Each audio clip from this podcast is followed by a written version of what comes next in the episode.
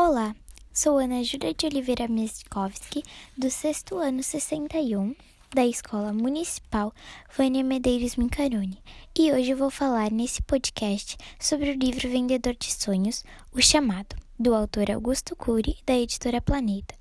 Este é um livro de romance e romance psicológico. Então, vamos lá? Esse livro conta da vida de um homem que se identifica como vendedor de sonhos que impede Júlio César Lambert, um professor universitário cansado da vida com problemas, de se suicidar de cima de um prédio. Ele não é pertencente a nenhuma religião, mas tenta entender o mestre dos mestres. Vive se questionando e aceita saber o que não sabe. O homem passa a seguir o vendedor de sonhos após ele dançar com muitas pessoas no meio da rua e acreditar que vivemos num hospício global recheado de vícios, depressões, dores de cabeça, um sistema que infarta a imaginação das pessoas e corrói a criatividade. O personagem se torna o mestre do professor e juntos eles começam uma jornada para ajudar outras pessoas, como um bêbado, um ladrão e entre outras.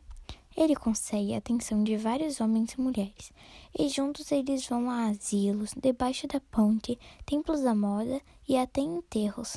Tentar vender sonhos. E o que mais me chamou a atenção nesse livro foi o nome, porque eu fiquei me perguntando: como assim o vendedor de sonhos? Como ele vai vender sonhos?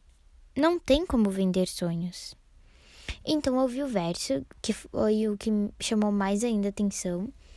E depois eh, eu li o livro, claro, tirei todas as minhas dúvidas se ele vendia sonhos mesmo, ou se ele não vendia, ou se como ele vendia sonhos.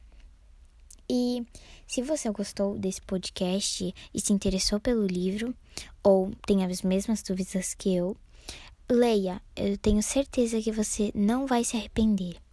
E foi isso meu podcast. Espero que tenham gostado. Tchau, boa leitura!